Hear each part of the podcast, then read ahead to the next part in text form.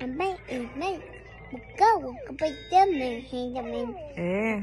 Ó, fala assim. Eu te te amo. amo.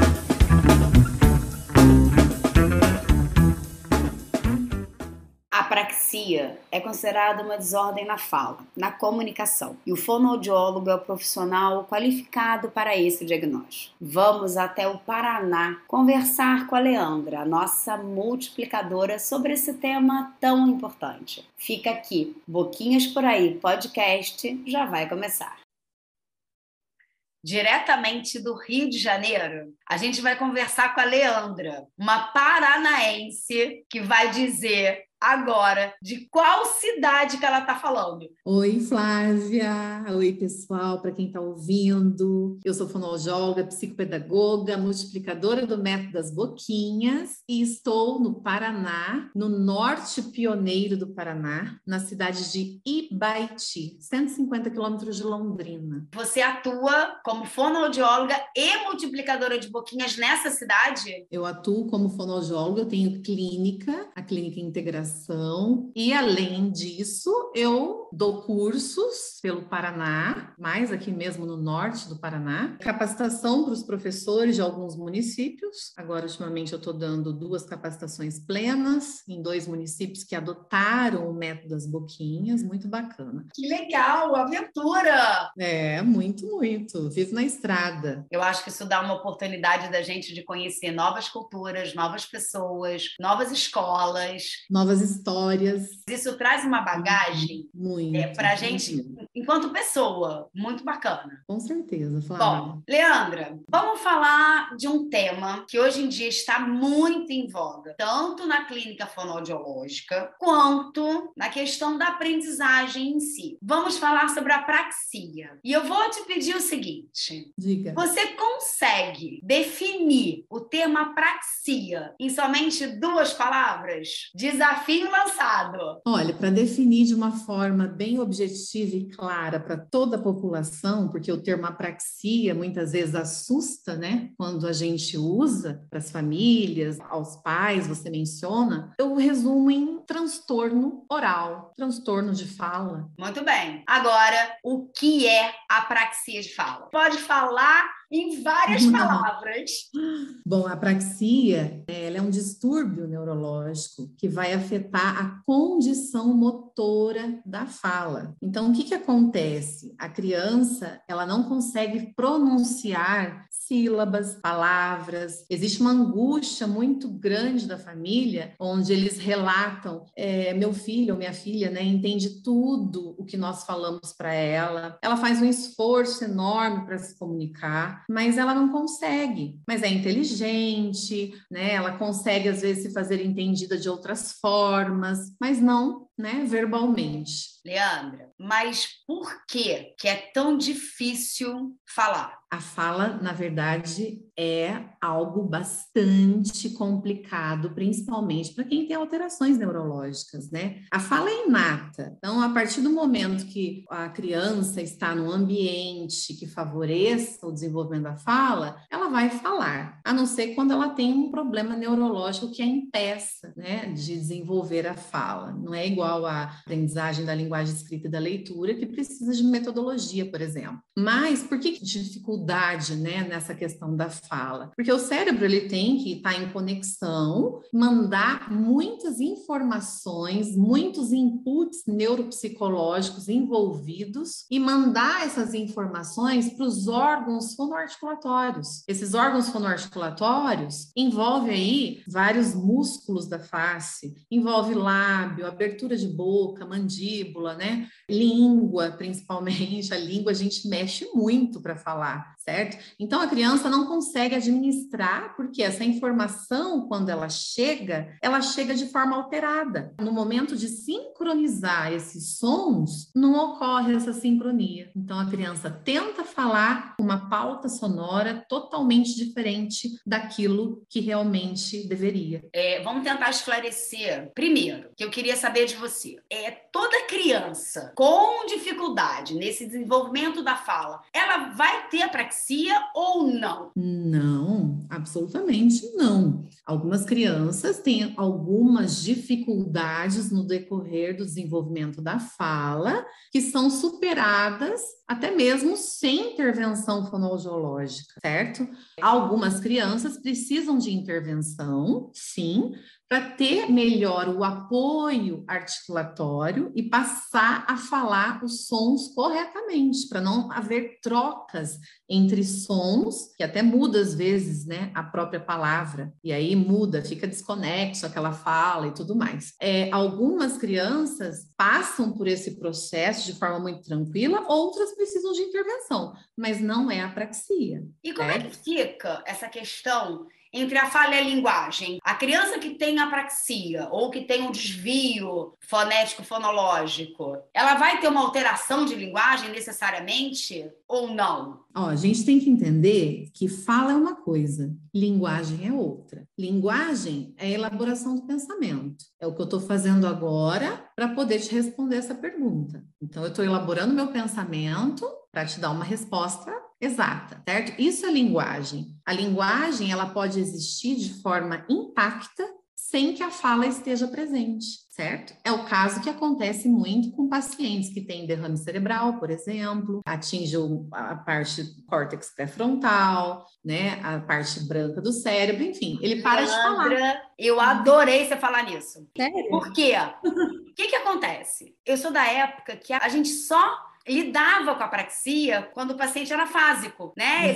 Um AVC, então uhum. chamava-se apraxia. Esse tema apraxia da fala na infância, ele é muito recente. Exatamente, muito recente. Porque a apraxia antigamente, a gente ouvia muito falar o quê, né? De disartria, de afasia, de alterações na fala em virtude de um comprometimento neurológico adquirido. Hoje não. Hoje a criança nasce apráxica, assim como o disléxico nasce disléxico, certo? E aí ela nasce com apraxia, e isso só é possível observar durante o desenvolvimento da fala dela. Olha, amei. Eu acho Obrigada. que as pessoas que estão nos ouvindo, elas vão gostar também. Muito bacana. É, eu estou tentando, na verdade, falar de uma forma é, simples, objetiva e numa linguagem que todo mundo consiga entender, porque acho que a grande grande maioria das pessoas acabam não sabendo porque não tem acesso a essas informações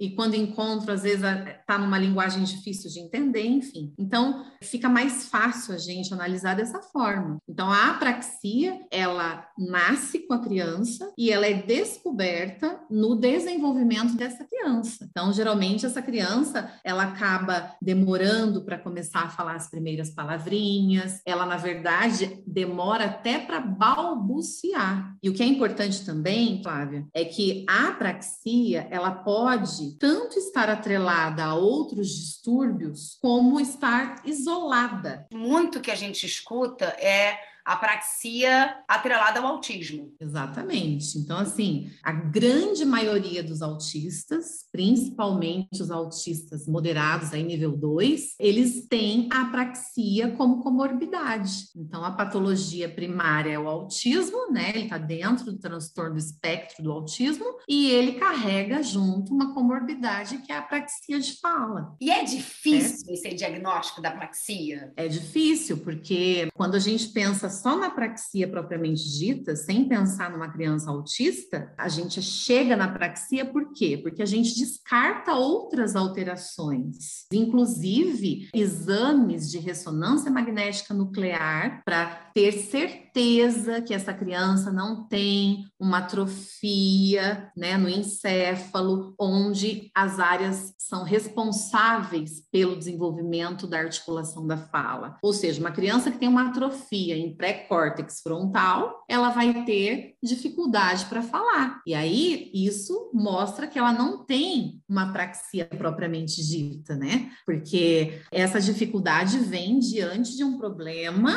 orgânico, que é a atrofia cerebral. Eu já peguei crianças assim. Então, quando você faz a ressonância magnética nuclear e consegue descartar né, essa criança, então tem um encéfalo normal, super bem desenvolvido, porém ela não consegue fazer os sons da fala. Problema funcional. Esse exame que você fala é o PET scan? Não, é a ressonância magnética nuclear. A ressonância comum, né, que as pessoas fazem para descartar o quê? Tumores, é, atrofia no cérebro, inclusive também Alzheimer, né, quando diminui a massa encefálica, o médico o neurologista geralmente pede a ressonância magnética nuclear para analisar tudo isso. Leandra, qual é a diferença entre uma apraxia e um desvio articulatório? Como é que a gente sabe, assim, né, que a criança tem ou não tem essa apraxia? O distúrbio articulatório, a partir do momento que você começa a dar o ponto e o modo articulatório para a criança, fazer esse gesto articulatório, existir e mostrar e fazer um treino, eles pegam com mais facilidade. Então, eles tendem a ter uma evolução mais rápida. A apraxia já é o contrário. A evolução da praxia, ela é mais lenta. Então, muitos pais acabam até desanimando muitas vezes do tratamento, porque percebem isso, né? E pai, que a gente sabe como que é, né? Quem é pai e mãe sabe. A ansiedade de ver o seu filho falando bem, se comunicando bem, Lógico, é muito grande. Exatamente. Então, a criança com apraxia, o que que acontece? Você pede para ela falar ma e ela fala tá. Então é mamão, por exemplo, ela vai falar tá, tô, uma palavra completamente diferente. Hora que começa a evoluir essa criança, ela faz o seguinte: você fala ma, ela fala ma. Aí você fala ela fala é tato. É como se ela não tivesse uma consistência, né? Depois, né, com a, a, as sessões terapêuticas, o som isolado ele vai surgindo, a sílaba, mas a hora que entra a palavra inteira inteira ela já perde essa sincronia, né? É primeiro um som, depois o outro. O que, que minha boca faz para produzir esse primeiro som? O que, que minha boca faz para produzir esse outro? Então ela não tem essa consciência. Isso tudo fica muito bagunçado na cabeça da criança. Antigamente a gente falava muito sobre instalar fonema, instalar fonema, automatizar uhum. fonema. Isso com a praxia eu acho que não cabe mais. Ou cabe? Então na praxia a gente tenta, lógico lógico, fazer esse ato articulatório, só que não adianta fazer somente o ponto e o modo articulatório. Muitas vezes você tem que partir para outras é, dimensões, porque o que, que acontece? Você só dá ponto e o modo articulatório para a criança, a prática fica ainda muito difícil, é, nada concreto, digamos. Então, nós precisamos entrar em outras áreas sensoriais, não só o ponto e o modo articulatório. Coisa que antigamente, com o distúrbio articulatório, antigamente usado, a gente dava o ponto e o modo articulatório, não precisava entrar com pistas sensoriais. E a apraxia, a gente precisa disso. Essas pistas sensoriais, vamos tentar juntar. Pista sensorial, uhum. boquinhas e o prompt o prompt ele é essa pista sensorial ou o prompt é, um, é uma abordagem? O prompt ele é uma abordagem que trata especificamente a apraxia. Ele foi criado né, nos Estados Unidos para tratar as crianças com apraxia de fala na infância. Como as crianças não sabem planejar esses movimentos articulatórios de língua, de lábio, de mandíbula, para conseguir então fazer a fala acontecer, o meio de uma técnica como o prompt, que é uma estratégia específica, ajuda a construir melhor esse caminho que ela deve percorrer. Que legal! É, muito legal. Ela é indicada né, para os transtornos motores de fala, e só que ele não abrange os aspectos sensoriais e o controle motor apenas, o prompt. Ele entra também nos aspectos cognitivos, linguísticos, socioemocionais da criança, porque a gente tem que tratar a criança como um ser individual. E aí envolve tanta coisa, né? Inclusive a família junto. A família é... tem que estar sempre presente. Muito, muito, muito. Então, assim, o que, que acontece? Às vezes os pais levam a criança ao fonoaudiólogo, levam lá três vezes na semana, quatro vezes semanais, para fazer terapia de apraxia. Só que em casa eles não dão continuidade nesse trabalho, eles não exploram isso. Às vezes a criança tem uma imaturidade emocional, acaba não aceitando fazer o ato motor. Eu tenho dificuldade com algumas crianças assim. Por isso que entra essa questão socioemocional, a cognitivo-linguística e tudo mais, né? Então vai ficar aí um recado para os pais que estão nos ouvindo a importância da gente caminhar junto. Terapeuta, Exatamente, família, é. escola. escola. Como é que fica essa questão da aprendizagem na criança prática? Porque geralmente uma criança que tem alguma questão na fala, isso vai prejudicar na hora da alfabetização. Como é que fica a alfabetização da criança com apraxia? É um grande desafio para o professor alfabetizador. Vamos pensar aí, na verdade, no professor lá da educação infantil. Então, o que, que a gente vê no dia a dia? Ainda existe uma distância muito grande entre a fala e a alfabetização no mundo pedagógico. Por quê? Porque os professores ficam sempre atrelados a querer é, estimular o desenvolvimento da linguagem escrita e da leitura, mas para entender isso, a criança tem que ter uma fala correta, porque é a consciência dos sons da fala que é necessário para que haja uma alfabetização plena. Então, se a criança tem uma apraxia, no caso, o professor precisa sim entrar em contato com esse mundo da apraxia e entender o que, que é o gesto articulatório, o que, que essa boca faz para produzir um som que está atrelado a uma letra. Porque se ele não entender isso, como que ele vai ajudar essa criança? Ele tem que dar uma pista visual para ela, independente se ele entende de prompt, porque prompt é para o fonoaudiólogo. Mas eu estou falando agora de gesto articulatório. Cada um tem a sua boca e vai fazer uso dela. Né? Então, o gesto articulatório é importante que os professores saibam, desde a educação infantil, que a boca produz um som e esse som está atrelado a um grafema, certo? A criança que tem um atraso na fala, seja uma apraxia, seja um transtorno fonológico, seja o antigo distúrbio articulatório, enfim, né? A criança que tem essas dificuldades, ela precisa ir para o clínico, porque muitas vezes o professor não vai dar conta de ajudar sozinho. Mas o professor que trabalha com uma metodologia objetiva e clara, no qual constrói esse gesto articulatório, para a criança, meio caminho andado ele já tem pela frente.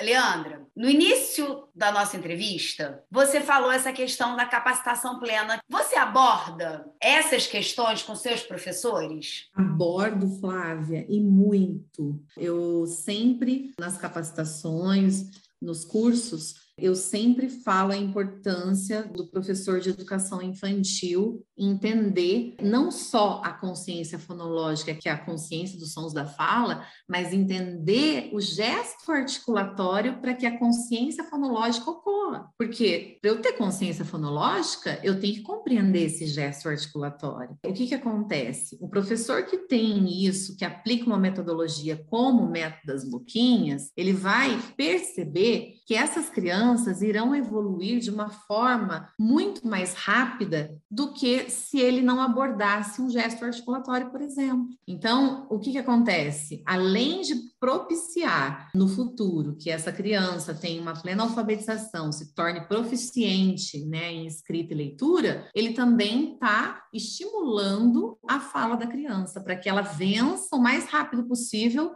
essas trocas independente se é uma praxia ou não. Então, é indispensável que o professor da educação infantil e o professor do ensino fundamental, alfabetizador, entenda que para compreender a consciência fonológica eu tenho que passar pelo gesto articulatório. Sem eu passar pelo gesto articulatório, fica muito mais difícil. É aí que entra a multiplicadora de boquinhas Leandra. Exatamente, porque daí o que, que eu faço, né? Assim como eu já falei antes, eu passei a utilizar o método das boquinhas no clínico para crianças com apraxia e crianças também com transtorno fonológico. Por quê? Porque a gente sabe, né? O prompt é o, digamos, o topo das abordagens da apraxia. Depois do prompt vieram outras abordagens aqui no Brasil, certo? A partir do prompt, que eles desenvolveram pensando na fala da criança. Boquinhas começou com um clínico pensando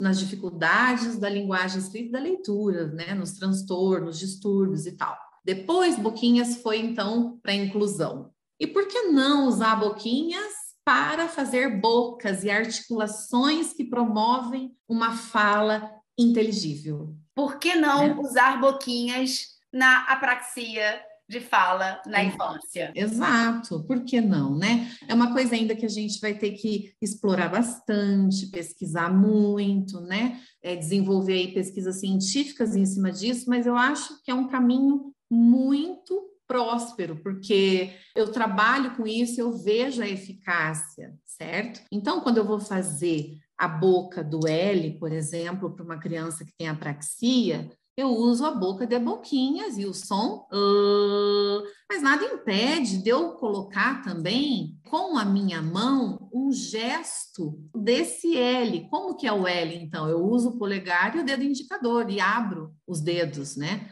E eu coloco esse L perto da boca. Mas eu tenho um apoio no método, certo? Então, eu tento transferir né, um pouco assim do prompt junto com boquinhas, mas o que sobressai no meu trabalho clínico é boquinhas. Gente, Leandra, fiquei apaixonada pelo que você falou agora. Acho que foi um pioneirismo da sua parte atrelar o método das boquinhas com esse gesto articulatório com a sua prática clínica para que a gente desenvolva mais pesquisas em relação à praxia de fala. E ó, essa bola tá na sua mão, hein, Leandra? Ai, meu Deus, que responsabilidade. Eu vou fazer ainda esse ano o prompt 1, porque eu quero estudar mais, né, em cima disso. Mas claro, a minha ideia é tentar propagar boquinhas nessa área que tem tudo para dar certo. Na verdade, eu não tenho tudo para dar certo, ela já, já dá certo porque eu sou a prova viva disso eu trabalho com as crianças usando boquinhas. Então, assim, fiz curso em outras abordagens aqui no Brasil, e aí fica muita informação de boca. Então, há 10 anos como multiplicadora de boquinhas, eu falei, não, não vai dar para ficar usando aqui a colar, né? Eu vou ter que usar uma boca só, e vai ser de boquinhas. E quando eu precisar de alguma pista sensorial a mais, eu uso a minha mão, né, favorecendo isso. Então, eu tenho tido resultados bacanas. Eu acho que vale a pena. Quem tiver interesse, né, em saber mais sobre isso, vale a pena investir.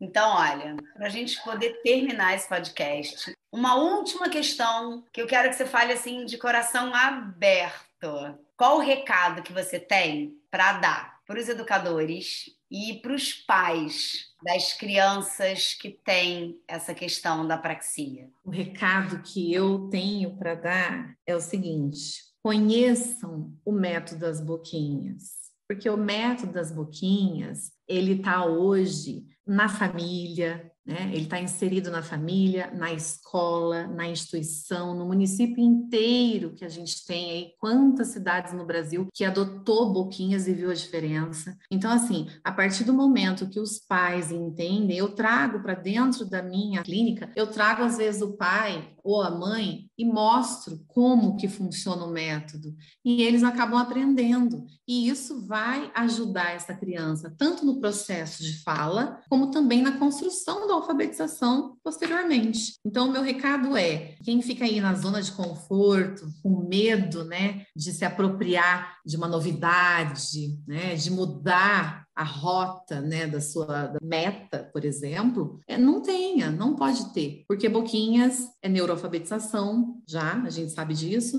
e Boquinhas também ajuda muito na construção da fala, no ato motor, né, no que a criança precisa, que antecede a aprendizagem da leitura e da escrita. Eu vou te cobrar essa pesquisa, hein, Leandra? Tá bom, vamos Vou te tentar. cobrar essa pesquisa e agora que está no ar, eu acho que todo mundo vai te cobrar isso. Minha amiga linda, maravilhosa, Di, qual é o nome da cidade mesmo? Ibaiti. Adorei saber Espero. um pouco mais sobre a praxia. Muito, muito obrigada. Eu acho que só tem tudo para dar frutos e dar certo. Também tenho muita esperança nisso. Eu vou precisar de muito da colaboração de outros colegas, tanto multiplicadores, fonoaudiólogos e até quem tiver interesse quiser me procurar, porque eu não sou sozinha, né? É interessante que as pessoas comecem, os profissionais fonoaudiólogos comecem a se interessar pelo método das boquinhas também nessa proposta da fala e não só da alfabetização e das dificuldades no processo de alfabetização. Sim, muito bem, recado dado e muito bem dado, Leandra. Que venham muitos frutos desse seu conhecimento todo. Adorei mesmo. Obrigada. Muito obrigada. Assim espero. Amém. obrigada. Um beijo. Cocó. Papá. Dá. Au. Au, au. Mão. Mão. Pão. Não, agora é pão. Pão sai mão. Fala meu. O me sai bem. O lá. Fala pra tia eu.